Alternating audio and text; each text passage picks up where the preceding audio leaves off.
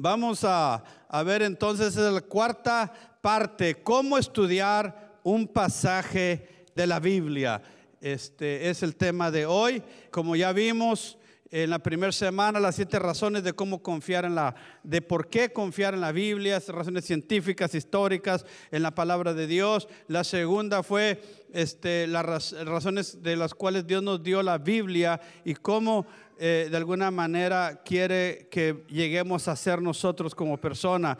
La semana pasada hablamos sobre la iluminación, la importante manera de entender la palabra de Dios. Y esta semana aprenderemos, hermanos, cómo de alguna manera la Biblia tiene sentido para mí cómo poder entenderla. Y, el secreto del estudio es simplemente aprender a hacer preguntas correctas. Dile que está a tu lado, hay que hacer las preguntas correctas. Alguien dijo, si quieres una respuesta correcta, tienes que hacer la pregunta correcta. Si aprendemos estos principios, vamos a poder ver cosas en las escrituras que nunca hemos visto antes. y, hay diferentes tipos de preguntas, pero hoy vamos a hablar de cuatro que se refieren a la observación a la interpretación, a la correlación y a la aplicación, de alguna manera. La observación, ¿qué dice? La interpretación, ¿qué significa? La correlación, ¿qué otros versos explican o hablan de ello? Y la aplicación, ¿qué voy a hacer con ello? ¿Cuántos dicen amén? Son cuatro cosas que cuando leemos las escrituras y nosotros usamos estos elementos, la palabra de Dios empieza a, manifestar, empieza a dar, a compartir, hermanos, cosas tremendas y poderosas. En Filipenses capítulo 2, verso 19 al 30, ahí lo tienen ustedes su boletín parafraseado. Es un pasaje que vamos a estar tratando de usar como ejemplo en cómo hacer las preguntas correctas. Eh, desde el verso 19 en adelante dice Pablo en Filipenses, espero en el Señor Jesús enviarles pronto a Timoteo para que también yo cobre ánimo al recibir noticias de ustedes. No tengo a nadie más que como él se preocupe de veras por el bienestar de ustedes pues todos los demás buscan sus propios intereses y no los de Jesucristo. Pero ustedes conocen bien la interés de carácter de Timoteo, que ha servido conmigo en la obra del Evangelio como un hijo junto a su padre. Miren qué, qué hermoso. Así que espero enviárselos tan pronto como se aclaren mis asuntos y confío en el Señor que yo mismo iré pronto. Ahora bien, creo que es necesario enviarles de vuelta Epafrodito, mi hermano, colaborador y compañero de lucha, a quien ustedes han enviado para atenderme en mis necesidades. Él los extraña mucho a todos y está afligido porque ustedes se enteraron de que estaba enfermo y en efecto estuvo enfermo y al borde de la muerte, pero Dios se compadeció de él y no solo de él, sino también de mí, para no añadir tristeza a mi tristeza. Así que lo envío urgentemente para que al verlo de nuevo, ustedes, se alegren y yo esté menos preocupado. Amén. Así que eh, en el Señor con toda alegría y honren a los que son como Él, porque estuvo a punto de morir por la obra de Cristo, arriesgando la vida para suplir el servicio que ustedes no podían prestarme y yo estoy menos preocupado. Eh, eh, es importante entender eh, luego, luego, estamos hablando de preguntas, cómo entender la palabra de Dios y es hacer preguntas correctas para obtener respuestas correctas.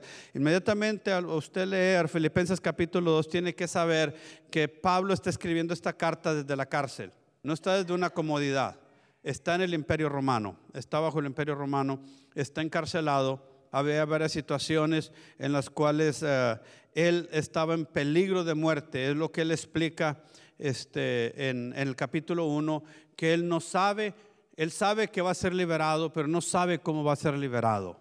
Dice, yo sé que voy a ser liberado. Es donde él expresa en el capítulo 1, para mí el vivir es Cristo y el morir es ganancia. O sea, estaba listo para que de cualquier manera este, eh, él iba a ser liberado, fuera que se abriera la puerta de la cárcel y saliera o que el eh, imperio romano lo, matara, lo ejecutara y como quiera él iba a estar libre en la presencia de Cristo. las circunstancias eran difíciles. Las circunstancias son difíciles. Hermano, si tú buscas circunstancias fáciles, bueno, qué bueno que estás buscando, es cosa tuya.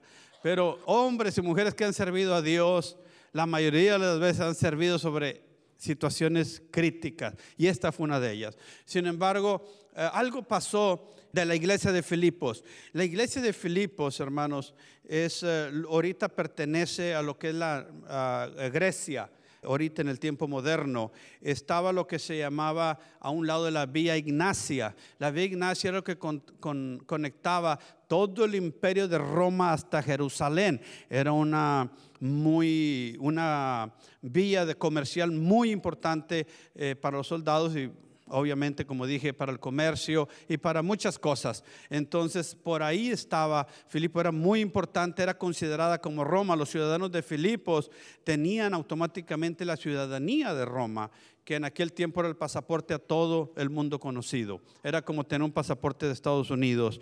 Y algo sucedió que cuando ellos supieron que Pablo estaba en la cárcel, se preocuparon mucho y envían con una ofrenda a Epafrodito. Ellos de Filipos lo mandan con esa ofrenda allá donde estaba Pablo en la cárcel. Y allá va Epafrodito, hermanos, a los peligros del imperio romano. No iba nomás que, como ahorita que vas a la cárcel y hey, vengo a visitar un familiar. No, tú ibas y te parabas allá y decían, hey, aquí está otro igual que el que está adentro. El que está aquí adentro no adora al emperador. Tiene doctrinas que van en contra de lo que Roma establece. Y aquí acaba de llegar otro y hasta con dinero.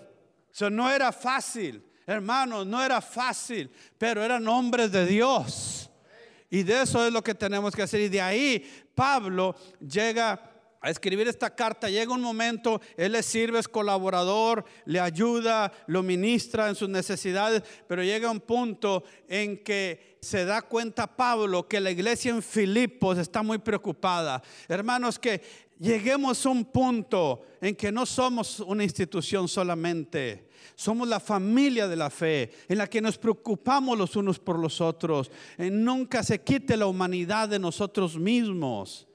No somos banca, no somos números, somos personas, pero más que personas tenemos algo en común. Es el Espíritu del Señor, es la fe, es el común llamamiento que tenemos.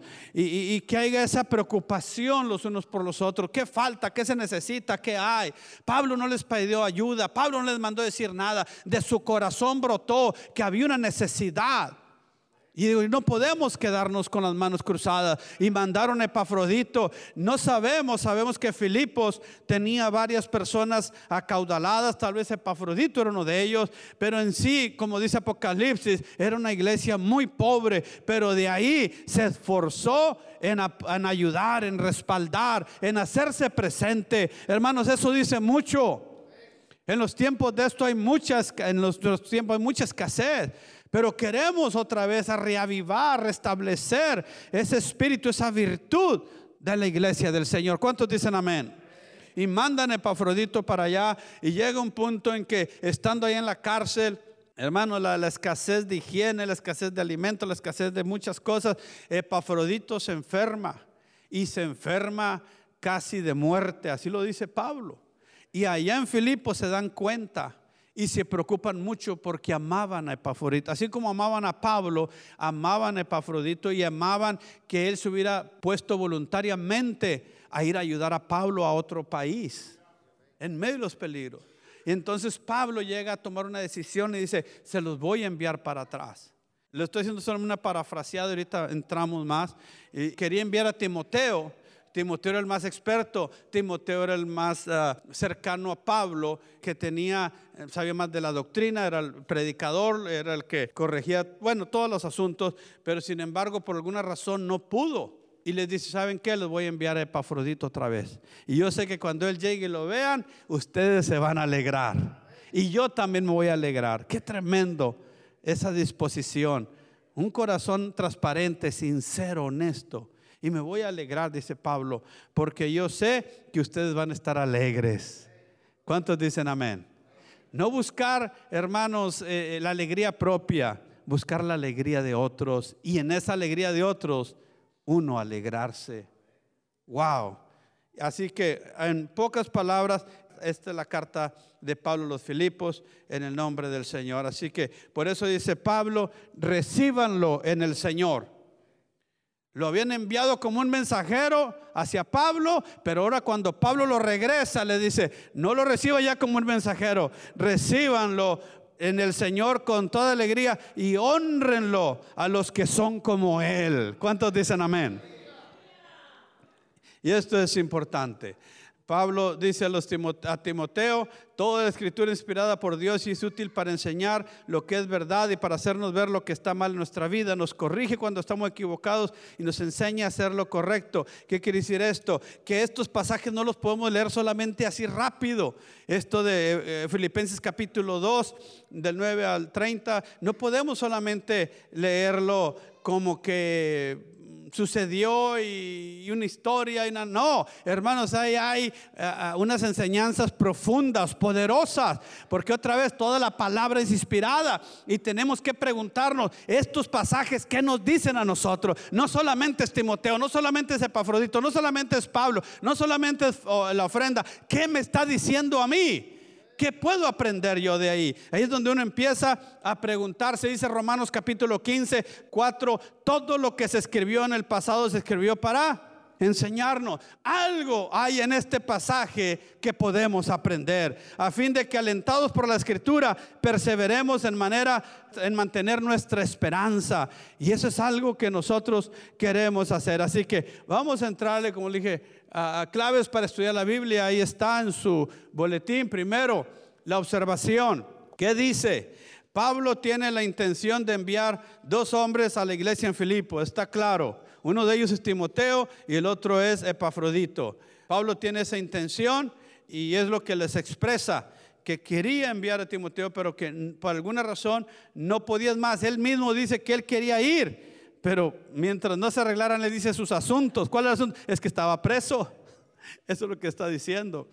Pero dice, espero enviarles pronto a quién? A Timoteo, en el verso 19. Pero en el verso 25 dice, creo que es necesario enviarles de vuelta a Epafrodito. Las situaciones en veces no son como nosotros queremos, pero hermanos, cuando nosotros ponemos a Dios delante, Dios acomoda las cosas. ¿Cuántos dicen amén? Pablo lo encomienda lo ratifica como modelos de conducta que merecen honor. Hermanos, esto es importantísimo. Pablo no enviaba a cualquier persona, no. Eran hombres que se habían ganado, y mujeres también, porque había hombres y mujeres, y había jóvenes que se habían ganado a un lado del apóstol Pablo esa honra de recomendar. Paz de Cristo. Ahorita muchos piden recomendación y si el pastor no lo recomienda, la sangre de Cristo se sienten y se enojan. Pero la pregunta es, ¿qué estás pidiendo? Hermano, uno no pide recomendación, uno se gana la recomendación. Son dos cosas diferentes. Paz de Cristo. Uno no pide, uno se gana, uno edifica la recomendación. Solamente el pastor solamente está expresando lo que todos ven de la recomendación que se ha ganado esa persona. Paz de Cristo. Y dice Pablo, miren, en el verso 20, no tengo nadie acerca de Timoteo, no tengo nadie más como él. Qué tremendo. ¿Se imaginan que alguien dijera algo de ustedes por su fidelidad, por su compromiso, por su responsabilidad, por sus virtudes, por su valentía? Todo eso viene ahorita aquí. No tengo a nadie como tú. ¿Qué se dice de ti? Paz de Cristo. Y de Epafrodito también dice, recíbanlo, honren a los que son como Él. Oiga, esas palabras están saliendo de Pablo, del gran, el que escribió casi todo el Nuevo Testamento, es el que está diciendo esto de Timoteo y de Epafrodito. ¿Qué se dice de nosotros cuando alguien tuviera que hablar de nosotros así? Honrelos. ¿Qué significa ser como estos hombres? ¿Cómo es que ellos son? Bueno, dice el verso 20-21 que se preocupan de verdad por el bienestar de la obra. Mm. Se preocupan de verdad por el bienestar de la obra. Son rectos de carácter. Son tan fieles, tan amorosos, tan respetuosos que los tiene como un hermano. Son colaboradores y compañeros de lucha. Y son personas que extrañan y hasta se afligen por los hermanos en la obra del Señor. Y están dispuestos hasta dar su vida, arriesgarla en el nombre del Señor. ¿Cuántos dicen amén? Qué tremendo. Ahí está. Está en sus notas también. En el nombre de Jesús. Entonces vamos a empezar otra vez. Todo eso lo vamos a estar mirando para aprender algo de todo ello. Claves para estudiar la Biblia. Interpretación. Primero, ¿qué significa? ¿Qué significa? Tenemos que preguntarnos no solamente leer esas virtudes, esas cualidades de estos hombres, sino qué me dicen, qué significan esto. Nadie como Él se preocupa. En la nueva versión internacional, nadie tengo más que como Él, Timoteo, que se preocupe de verdad por el bienestar de ustedes, pues todos los demás buscan qué. Así está en nueva versión internacional. Hermanos, cuando más importante es lo que tú piensas, lo que tú sientes, lo que tu comodidad, tus intereses, que los de la iglesia, hermanos, entonces nos está faltando estas cualidades que los hombres que estaban alrededor de Pablo y lo que tenía la iglesia al principio tenía que tener. ¿Cuántos dicen amén? Sí, dice Pablo, no hay nadie como él que se preocupe en verdad por la iglesia. Los otros buscan sus propios intereses. En otra versión dice, en, el mismo texto, pero nueva traducción viviente, se preocupan genuinamente por el bienestar de ustedes, Timoteo. Todos los demás solo se preocupan de sí mismos y no de Jesucristo. Y es donde Pablo tiene que seleccionar. Por eso no, no habló de 20, no habló de 30, solo habló de dos personas. Eran las que tenían esas virtudes. Solo se ocupan dice el verso 21. Esta es otra traducción. Dije la nueva versión internacional, la nueva traducción viviente y esta es la traducción del lenguaje actual. Solo se ocupan de sus propias cosas. ¿Hay algo parecido con este tiempo? Pero que nos hable el Señor. Todos queremos aprender, todos queremos crecer y madurar. ¿Qué significa? Un hombre de Dios es cuidadoso. Bueno, creo que me adelanté un poquito, pero está bien. Tenemos que saber que eh, eh, esto es importante lo que les voy a decir, que antes, antes de llegar ahí, que el significado depende del contexto. El significado depende del contexto. Entonces, cuando nos hacemos una pregunta, no solamente debemos de leer lo que está ahí, sino el contexto que le envuelve, porque de repente usamos símbolos usamos frases que literalmente no significan lo que pudiéramos pensar que aquello significa. Si cuando leemos, por eso tenemos que usar las preguntas correctas en su contexto adecuado. ¿Cuántos dicen amén? Por ejemplo, si yo escribo en un papel, me han tomado el pelo, oiga, alguien lo encuentra la carta en otro lugar y, podría pensar literalmente que me están tirando, jalando del pelo. Pero eso no significa. Lo que está significando es simbólicamente solamente que me están engañando. Eso es. No es un significado literal, es un significado simbólico. Era una broma, una manera ligera de decir algo. Si veo la palabra ojo, bueno, tiene muchos significados ojo. Eh, eh, literalmente podríamos decir el órgano que está en la cara de la vista, pero también puede ser el agujero de una aguja, puede también ser la situación eh, en la cual le dices a otro, ten cuidado, ponte vigilante, pele el ojo, paz de Cristo.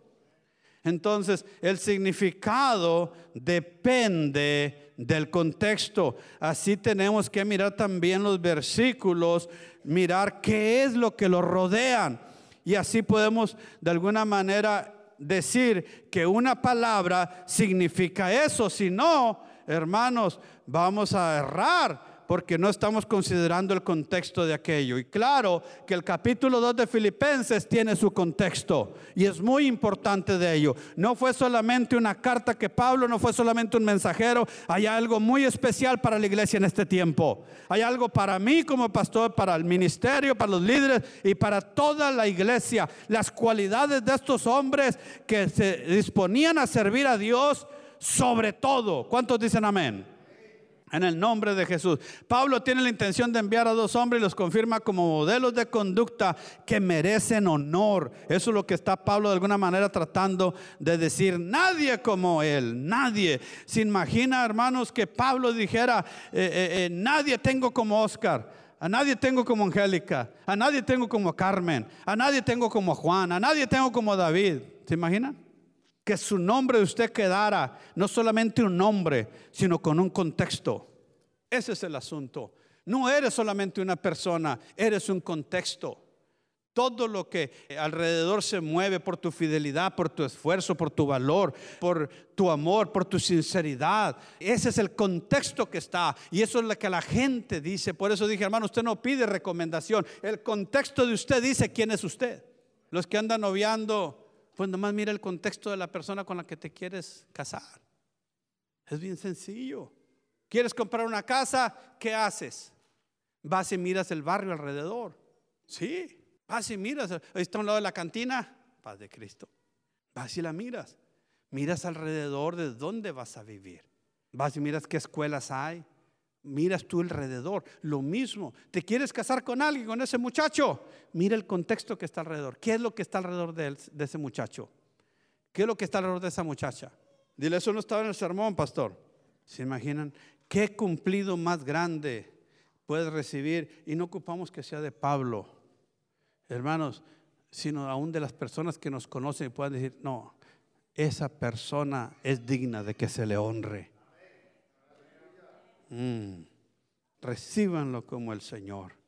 Y eso nos debe de hacer varias preguntas, como dije. ¿Cómo eran estos hombres? ¿Por qué eran tan especiales? ¿Por qué eran dignos de honor?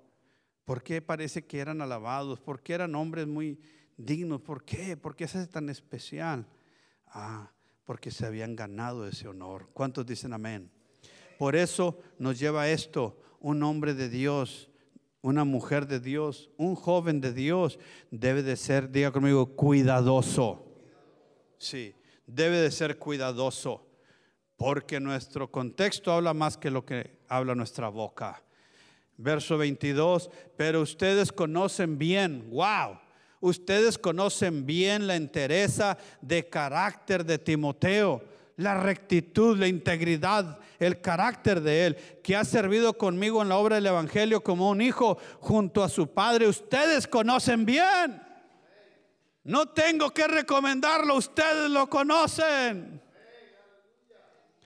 Timoteo piensa en los demás. Él no está pensando en sí mismo, no es egoísta. Él no está centrado en sí mismo. Los demás solo están interesados en su propia agenda, dice Pablo, en su propio negocio, en sus propias cosas que tienen que hacer.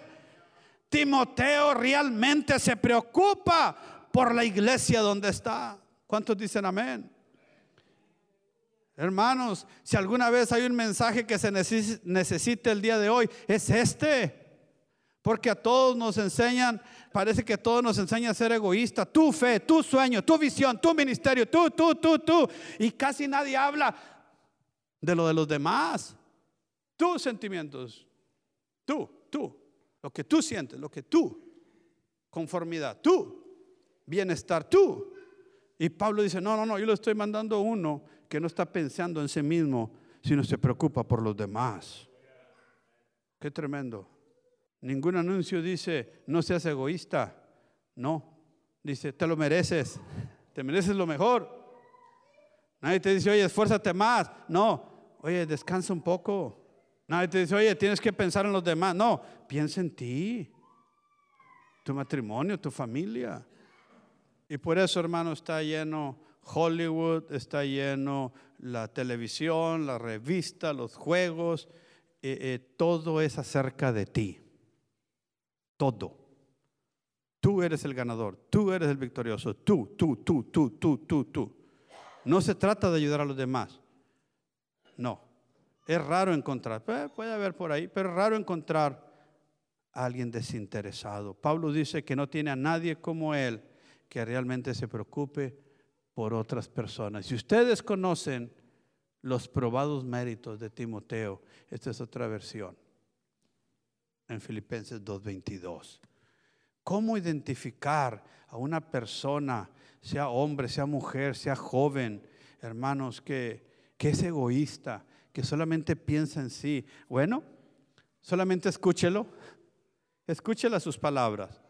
Si solamente hablan de sus intereses, de sus pensamientos, de, su, de sí mismos, de sí mismas, usted ya sabe la señal que están entrando. Nunca hablan de otros, hablan lo que me pasa a mí, lo que me sucede a mí, lo que yo estoy sintiendo, lo que me está pasando. No, yo no puedo pensar en otra, cada persona es diferente. Yo, lo que me pasa.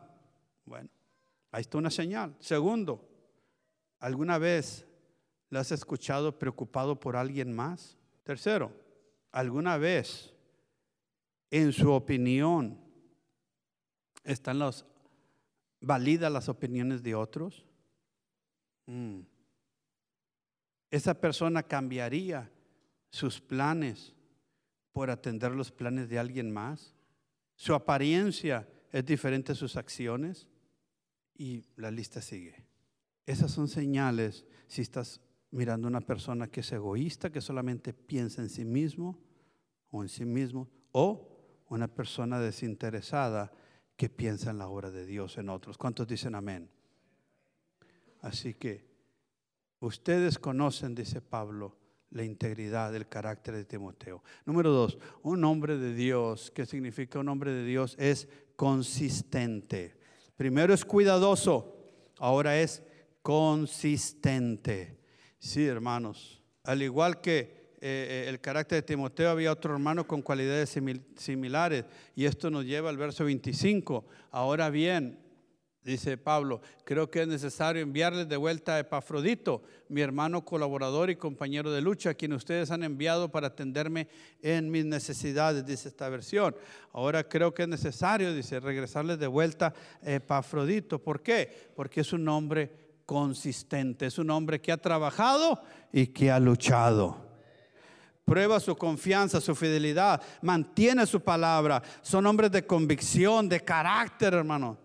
Dios está buscando personas consistentes. Los hombres de Dios, las mujeres, los jóvenes tenemos que ser consistentes. Que podamos demostrar que somos confiables, que no actuamos de una manera aquí y de otra manera allá, en un tiempo aquí y de otro tiempo allá, en un tiempo sí, en un tiempo no. Son, estos son hombres débiles. No, Dios busca personas consistentes. Eso es lo que habla el verso 25. Que habían trabajado, que había luchado, que era un colaborador. Era alguien del cual Pablo podía confiar, no solamente porque estaba en su lado, sino enviarlo a esa misión sabiendo que así como se comportaba aquí, se iba a comportar allá. ¿Qué significa un hombre de Dios es colaborador. Él los extraña mucho a todos y está afligido porque ustedes se enteraron de que estaba enfermo. En primer lugar, tenemos que, dije, aprender que somos una familia. ¿Sabes tú que el término hermano, hermana, se usa más de 133 veces en la Biblia para referirse a los cristianos? Más de 133 veces se usa en la Biblia. La iglesia es una familia, no es una institución. Y así lo debemos de ver. Dice en Gálatas capítulo 6, verso 10, así que según tengamos que oportunidad, hagamos bien a todos y mayormente a los de la... Somos una familia, que está a tu lado, somos una familia de la fe en el nombre del Señor. La Biblia nos dice en las escrituras que debemos tratar a las mujeres mayores como madres, a los hombres como mayores como padres, a los hombres más jóvenes como hermanos, a los más jóvenes como hijos, como hijas, como doncellas, porque somos una familia, somos la familia de Dios. Y no solamente somos una familia, somos compañeros de trabajo, somos colaboradores, tenemos la misma tarea, tenemos la misma misión, tenemos la misma, la gran comisión, somos compañeros de luchas, somos compañeros del mismo ejército, estamos, somos soldados del mismo escuadrón. En el nombre del Señor. Un hombre de Dios colaborador cuando uh, ves a un hombre que dice que, un, perdón, un hombre que no es colaborador es cuando ves a un hombre que dice, yo no necesito a nadie. Eso no es un hombre de colaborador. Cuando ves a alguien que dice que realmente no necesita la iglesia, que no necesita un grupo pequeño, un grupo cambio, que no necesita nadie más, está demostrando que no sabe mucho. Porque, hermanos, todos sabemos que nos necesitamos los unos a los otros. Que ahorita ayudas, pero alguien te va a ayudar mañana a ti. Somos colaboradores porque alguien ha colaborado con nosotros. Y ahí está la fortaleza, ahí está la ayuda mutua. Los hombres de Dios hemos sido llamados para ser colaboradores, no llaneros solitarios ni agentes libres. ¿Sí? En los equipos de, deporte es lo que le llaman agente libre, que no son parte de ningún equipo. Han llegado a la fama, casi siempre los, más famosos son los agentes libres. Si es en el béisbol, los más conroneros son agentes libres. ¿Por qué? Porque dicen, yo no ocupo ningún equipo para ser conronero, yo ya soy conronero. El mejor goleador es un agente libre. Hasta que tienen que pagar lo que dicen y si no, no es parte del equipo. Porque solamente está pensando en sus habilidades y piensa que no ocupa de nadie más. Y por eso hay muchos equipos que tienen estrellas ahí, tremendas, pero nunca ganan. ¿Por qué? Porque nunca son parte de un equipo. Son llaneros solitarios son agentes libres. Y la iglesia no es así. La iglesia somos parte. ¿Qué falta? ¿Qué se necesita? ¿En qué puedo ayudar? No criticar. ¿Qué es lo que falta aquí? ¿Por qué nunca tienen eso? ¿Y por qué nunca dices, ¿y cuándo yo voy a ser parte de eso? ¿Me explico? En el nombre del Señor. Diga, colaboradores. Eso es importante. Y de alguna manera saber esto. Pablo sabía que eran mejor dos que uno. Esa es la misión que tenemos, hermano. Ahí está. En Eclesiastés 4.9 es mejor ser dos que uno, porque ambos pueden ayudarse mutuamente a lograr el éxito. Eso es ser colaborador. Somos hombres de Dios. Así que también, ¿qué significa es un hombre de Dios? Es considerado. Amén. Cuidadoso, consistente, pero ahora es considerado. En efecto estuvo enfermo y al borde de la muerte, pero Dios se compadeció de él, dice Pablo. Y no solo de él, sino también de mí, para no añadir tristeza a mi tristeza. Se imagina, Pablo ya estaba con el problema de la cárcel. Pablo ya estaba todo, eh, que si lo ejecutaban o no lo ejecutaban. Pablo estaba con los que predicaban el Evangelio, dice que solamente por contención. Ahí está en primera, el, capítulo 1 de Filipenses. Tenía todos esos asuntos sus necesidades y todo. Y luego aparte, el que le ayudaba estaba tan enfermo que estaba a punto de morir. Y Pablo se expresa, dice, wow, en el verso 27 al 30, para que Dios me quitó, no añadir tristeza a mi tristeza. ¿Cuántos dicen amén? ¿Qué quiere decir? Que Pablo se preocupaba por los demás. Hermanos, esto es la iglesia del Señor. Nos preocupamos por los demás. No estamos pensando solamente en nosotros. A veces escucho a alguien decir, yo solo digo las cosas como son. Hermano, eso no es madurez. Eh, hay personas que piensan que madurez es decir las cosas sin ponerle filtro en la boca. Y, no, hermanos, madurez es cuando no solamente dices la verdad, sino cuando sabes que se tiene que decir la verdad y cuando sabes que se tiene que callar. Porque entonces no es que eres una persona madura, puede ser una persona grosera. Eso es diferente. Y Pablo tenía estos hombres que sabía que los podía enviar y eran personas que eran dignos de la honra, eran dignos de que se les recibiera paz de Cristo. Cuidado, porque eran hombres cuidadosos, eran hombres que eran continuos en todo ello y porque eran hombres considerados. Si habían sido considerados con Pablo, decía Pablo, entonces también van a ser considerados con la iglesia. Tú no puedes decir, no, es que aquí soy de una manera y allá de otra. No, así no funciona. Lo que eres de una manera aquí, eres de en otro lugar. Muchos dicen, no, que si estuviera en otro lugar podría hacer las cosas diferente. Mentira, lo que tú haces es lo que eres. Lo que tú haces es lo que eres. Las circunstancias no te cambian, tú debes de cambiar las circunstancias. Y por naturaleza, pues en veces nos falta consideración. Por eso hay conflictos de muchas maneras y tipos, hay argumentos, hay cuantas cosas. Pero Pedro nos dice que seamos prudentes, que seamos qué? comprensivos. En 1 Pedro capítulo 3, verso 7. Eh, maridos, igualmente vivid con ellos sabiamente. El hombre de Dios es sabio, es prudente, es cuidadoso, dando honor a la mujer como vaso más frágil y como acorederas de la gracia de la vida para que vuestras oraciones no tengan estorbo. Son hombres que saben ser cuidadosos, que saben ser consistentes, que saben ser sabios. ¿Cuántos dicen amén? Cinco. Un hombre de Dios es valiente. ¿Lo van llenando sus boletines? All right.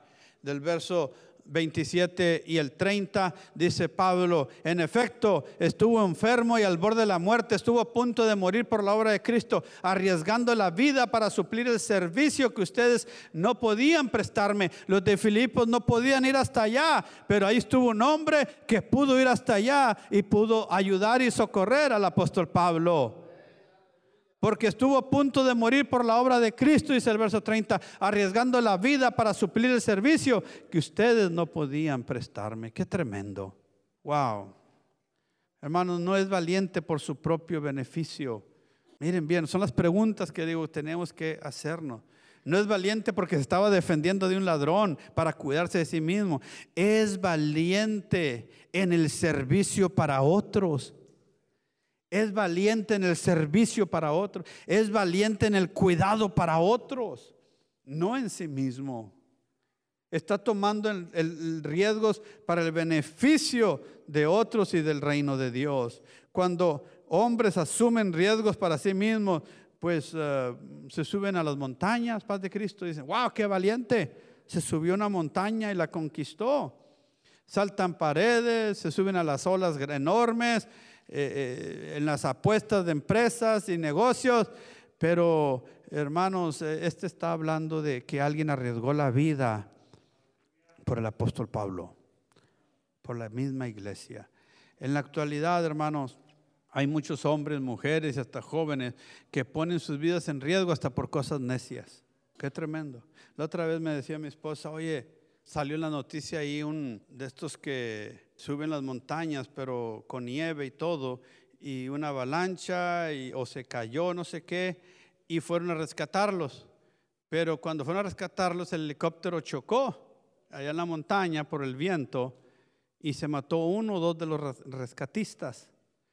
Y decía mi esposa, estamos platicando, y me dice, oye, ¿no deberían de prohibir que estas personas se suban allá porque si a ellos les pasa algún accidente, van a poner en riesgo la vida de otros. Paz de Cristo. Porque hay gente que en cosas necias anda arriesgando la vida. En cosas necias anda arriesgando la vida. Pero Epafrodito no era en cosas necias, era en la obra de Dios. ¿Cuántos dicen amén? ¿Con qué frecuencias? Porque viene una pregunta hacia nosotros. ¿Con qué frecuencia toma riesgos para el beneficio de alguien más? Porque eso habla de la piedad habla nuestra espiritualidad. Hoy en día el cristianismo en general, hermano, está lleno de una religión muy débil y esto es verdad. No hay ningún compromiso, no hay ningún sacrificio, no hay héroes, dijo alguien. Yo agradezco a esta iglesia, hermano. Yo creo que aquí hay hombres y mujeres, aquí hay jóvenes que todavía se esfuerzan, si no, no estuviéramos aquí, no tuviéramos lo que tuviéramos. Pero en general hablando, usted mira todo el espectro de la iglesia, hermanos, y, y, por eso muchos hermanos y hermanas dicen, oiga, ya no había el compromiso que había antes. Ya no hay.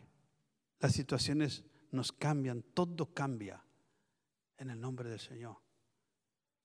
Eh, eh, eh.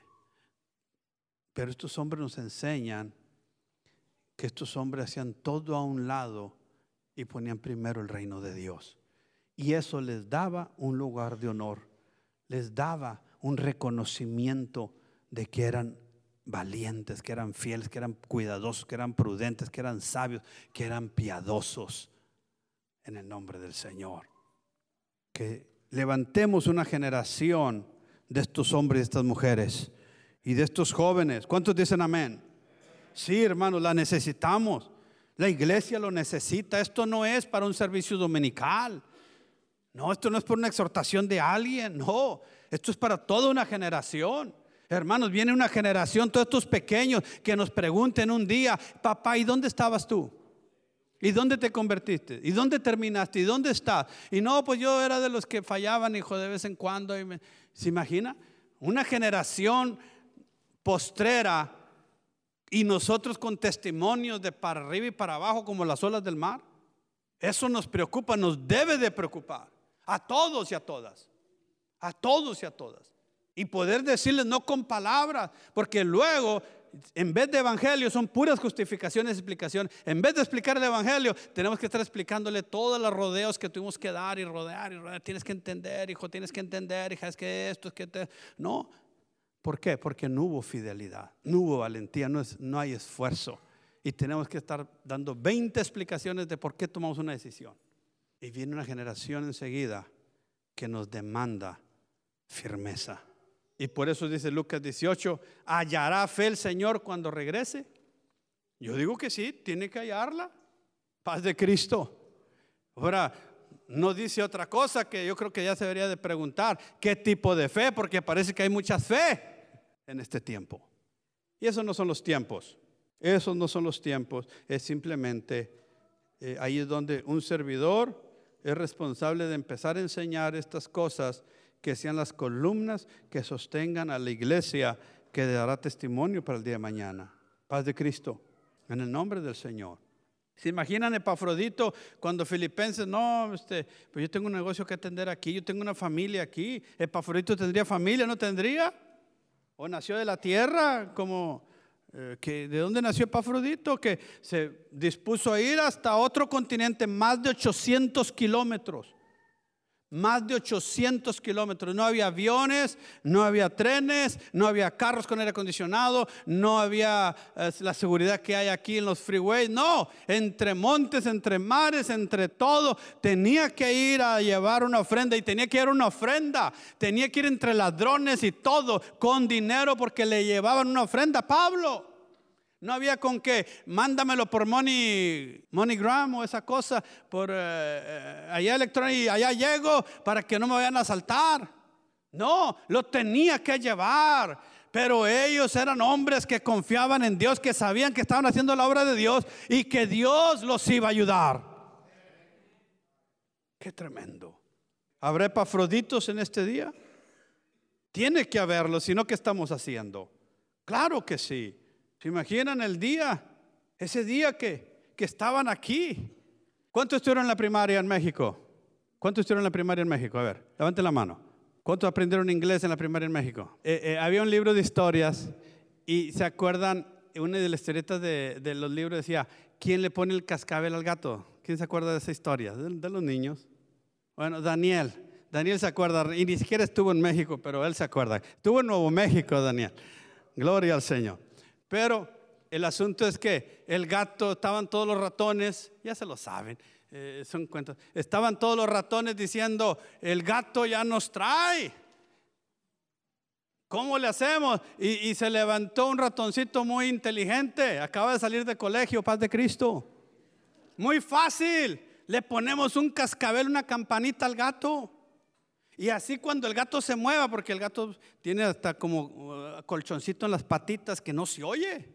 Pero si le ponemos el, cascabel, aunque vaya despacito, se va a mover y se va a oír la campanita y nos va a dar tiempo para oír. ¡Hoy todos! Y vamos a hacer una fiesta, ya tenemos la respuesta.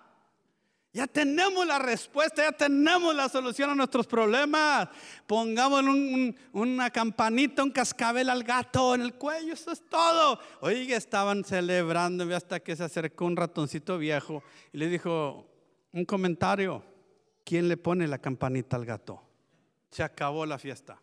Estaba bien tremendo el servicio, bien tremendo hombre, unos sacaban ahí 10 dólares, otros 20 dólares, otros 500 dólares, según como Dios los había bendecido. Y la, la hombre, ahí estaba la, la, la bendición, la, ofrenda para Pablo. Gloria a Dios, vamos a celebrar. Mira que todo el pueblo ha dado. Oh, el asunto es, ¿quién se lo va a llevar allá? ¿Quién va a entrar allá a las cárceles de Roma? ¿Y quién va a llevar todo ese dinero sobre sus lomos? Ah, es lo que pasa, hermano. Yo no minimizo ninguna actividad todo lo contrario, esto es una actividad, como los campamentos, que sean locales, en distritales, como las convenciones, todo gloria al Señor. Y yo he sido líder, eh, eh, y soy líder también de una iglesia local, eh, pero a, nivel distrital y en muchas cosas y, y los eventos. Pero el asunto es que en ese evento está la euforia. No, hombre, se habla de fe y amén, y amén, y amén, y estamos todos, y yo también estoy ahí. Gloria a Dios. Pero se acaba el evento y qué cambios has hecho en tu vida. ¿Cambió tu actitud? ¿Cambió tu duda y ahora es fe? ¿Cambiaron tus disciplinas? ¿Cambiaron tus hábitos? ¿O fue un cascabel pero que nunca se le puso al gato? Diga, eso tampoco estaba en el sermón, pastor, pero es verdad. Y eso pasa también en la iglesia, en la iglesia local. Pues seremos contentos, seremos gloria a Dios, aleluya. Pero, ¿dónde están esas virtudes que nos deben de hacer diferente? ¿Cuántos dicen amén? Estábamos jóvenes, mi esposa y yo. Ustedes estamos jóvenes, pero estamos menos jóvenes. Había un culto distrital en la primera de Irving. Sería ya por los 90, 93, 94, algo así. Eh, era el, presidente de los jóvenes, era el pastor, ahorita obispo Víctor Prado. Él era el presidente juvenil nacional de los MOP. Y nombre, mi esposa y yo cuando nos convertimos no había actividad que nos fallara, además íbamos hasta las que no nos invitaban. Nos metíamos en veces unas que, una vez fuimos al culto y no era día de culto, nos sentamos y estábamos todos asustados, pensamos que había sido el rapto, estábamos nuevecitos, no sabíamos, y nadie llegó y estábamos todos asustados. Y en aquel tiempo no había celulares, no había nada, hasta que no recuerdo quién pasó por ahí y nos dijo, no, ahora no es culto, nos habíamos equivocado. Ya estamos ahí sentados arreglados ahí en la banqueta, fue nadie llegó y, oye, no nos habremos quedado, como en ese tiempo se hablaba mucho que la, la venida de Cristo y que el rapto, y no, ya nos quedamos, nomás tú y yo y el Diego. Estaba recién nacido el Diego. Ya nos quedamos. Una vez llegamos a una reunión de, elecciones, nosotros no éramos nada que ver ahí pero nos dijeron que una actividad íbamos y dábamos ahí. Y ya salió el obispo y dijo, no, esto es, para los delegados, para los federaciones. Ah, pues nos dijeron que había actividad, pues vinimos. Yo empecé así el ministerio. A mí nadie me mandó los tomos ministeriales. A mí me dijeron que había clases y a mí me gustaba estudiar, me gustaba aprender y me fui a las clases. Estuve tres, cuatro, cinco, seis meses, la verdad no recuerdo, hasta cuando se dieron cuenta que a mí nadie me había enviado. Yo estaba ahí porque me gustaba estudiar. Ya habían pasado varios meses. Estábamos en la primera de Irving también. Y estaban todos juntos. Y eran lunes y martes cada semana. Lunes y cada clase era de tres, cuatro meses, cada clase. Dos veces por semana. Pero llegó un día en que se paró el obispo y el secretario del distrito y dijeron, a ver, los que son para ordenación, pasen al santuario principal. Y no se levantaron. Y los que son para iniciación, pasen al segundo piso allá a la cafetería, porque tenían unas eh, clases separadas. Y yo me quedé sentado y dije, la sangre de Cristo, ni ordenación ni iniciación, ¿qué es eso? Y estaba nuevo. Y ahí me quedé sentado. Y fue cuando, ¿y, usted qué? Y pues yo estaba, Padre Cristo no estaba muy bien convertido todavía. Estaba, yo le dije, ¿qué de qué? Y bueno, para hacer la historia larga corta, así empecé. Así empecé. Y no, pues me voy. Si no tengo que estar aquí, me voy, no vengo. Y dijo, no, no, no, no, no. Queremos que siga. Pero necesito una recomendación, su pastor lo tiene que enviar. Bueno, pues voy y le digo, no, no, no, no, no. Déjeme a mí. Yo soy el obispo, yo hablo con su pastor. Él le va a hablar a usted. Ah, bueno. Y ese domingo el pastor nos llamó a mi esposa y, oiga, supe que anda allá. Pues sí, ya tengo como tres, cuatro meses allá. ¿Y le gusta? Sí, me gusta, está tremendo. ¿Quiere seguir yendo? Sí. Y usted, hermana Nelly, no, no, que va, le gusta él, ah, que siga. Y me dio la carta, así como empecé, nadie me mandó. Yo sé por qué muchos quieren que un profeta les profetice, una profetiza, o que el Espíritu Santo les diga, o que algo haga, que valgo y que digan, tú eres, a mí nadie, yo andaba ahí de metido sin ni me habían invitado, y yo me metí ahí. No ocupo que nadie me lo diga, si Dios me lo confirma aquí adentro. Por fuera yo no sabía lo que estaba haciendo, pero él sabía lo que estaba haciendo. Entendamos eso. Y lo mismo para la ordenación. Se pasaron dos años y nunca fui ordenado. Hasta que otra vez el obispo, oiga, me lo topó. ¿Y usted por qué no fue ordenado? Pues no sé, yo, yo, no sé nada de eso, oiga. El primer campamento donde recibí el Espíritu Santo era desde el río Texas hasta Nebraska, Omaha. Era todo un solo distrito. Y cuando llegamos, ¿Y usted de qué sector es? Pues ¿cuál sector? Yo, allá en las colonias llamaban sectores, pero yo venía de un rancho. ¿Cuál sector? ¿Sector de qué? ¿Sector de salud? ¿Sector de qué? ¿Y de qué distrito? Distrito. Yo no el único distrito que había oído, no lo era el distrito federal. ¿Cuál distrito? En verdad me decían todos. Hasta que un hermano que ya falleció, eh, hermano fue y se acercó y dijo, hermano, hermano, él es nuevo, él, tiene pocos meses de convertido, de bautizado, y él no sabe nada de eso. Pero decían que cuál era el sector, que quién era mi anciano, que yo no sabía nada de eso. Pero sí sabía que Dios quería hacer cosas grandes, que Dios quería hacer cosas grandes. Y eso es importante para los hombres y las mujeres y los jóvenes que van a servir a Dios. Lo que Dios dice ahí adentro. Por eso les digo, las circunstancias no dictan, es lo que Dios dicta ahí adentro. Y, saben por dónde empecé esta plática, porque fuimos a ese culto distrital, tremendo. Ustedes saben cómo predica el, obispo Víctor Prado, poderoso. E hizo un llamamiento, era juvenil y se estaba tratando de restablecer el colegio bíblico allá en Ontario, California. Hasta yo quería pasar, que yo tenía el huerco ahí, paz de Cristo al Dieguito. Y aquí estaba el Alan también. ¿Cuántos quieren venir para el colegio? No, hombre, pasaron toda la juventud y llenaron. Además, no cabían en el altar de todos los jóvenes. Eso fue el noventa y tanto. Hasta la fecha, ni uno de ellos ha ido. Además, ni yo creo que han venido aquí al distrito. Yo sé que esto cala. Y no estoy minimizando las actividades. Le dije, yo soy parte de las actividades. Pero estoy diciendo, hermanos, que una cosa es la apariencia, el ruido, el carácter es otra cosa. Esas son las convicciones, es lo que realmente somos por dentro. Y eso es lo que Dios quiere empezar a cambiar para ser mejores personas, una mejor iglesia que deje un mejor testimonio, una mejor trayectoria, porque viene otra generación que necesita saber de nosotros. ¿Cuántos dicen amén? Así que estaba la ofrenda, estaba tremendo, pero vino la pregunta, ¿y quién se la lleva Pablo? ¿Y quién se la va a llevar? No, pues yo tengo una hacienda, la acabo de comprar, yo tengo unos bueyes, yo me acabo de casar, yo me voy a casar, yo acabo de entrar a la escuela, yo voy a entrar a la escuela, yo acabo de empezar un trabajo, no, yo ando buscando trabajo. Pero ahí estaba Epafrodito que dijo, yo, yo, yo la llevo. Y te regresas, no, yo la llevo y me quedo a ayudar y a ministrar al apóstol Pablo. Pero es peligroso, no me importa. Pero va a tener que dejar mucho, no me importa. Y por eso estamos leyendo de Pafrodito el día de hoy. ¿Cuántos dicen amén? Dale un aplauso a la gloria de Jesús.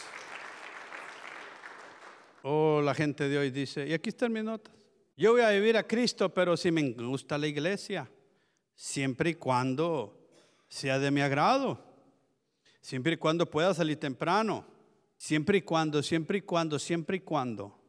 Claves para estudiar la Biblia. Correlación. Rápidamente. ¿Qué otros versículos explican lo que estamos leyendo? Yo me pregunto, ¿hay algo más en la, tenemos que preguntarnos, ¿hay algo más en la Biblia que me puede ayudar a entender lo que estoy leyendo ahora mismo? Esto se llama correlación. El mejor comentario sobre la Biblia es la Biblia misma, hermanos. Se utiliza la Biblia para explicar la Biblia. Es, es como trabaja esto.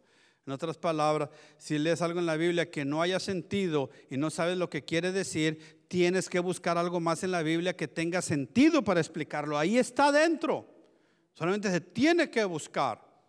Siempre debe utilizar lo que está claro para explicar lo que no está claro, no al revés. Siempre tienes que buscar el texto más claro sobre ese tópico que te trate de explicar lo que tú o lo que para ti no está claro, de forma que de manera que tengan una, interpretación correcta, hermano. Si no, hermano, de ahí vienen las sectas que vienen con esto, que vienen con aquello, que salen con aquello. Vas a tener ideas extrañas.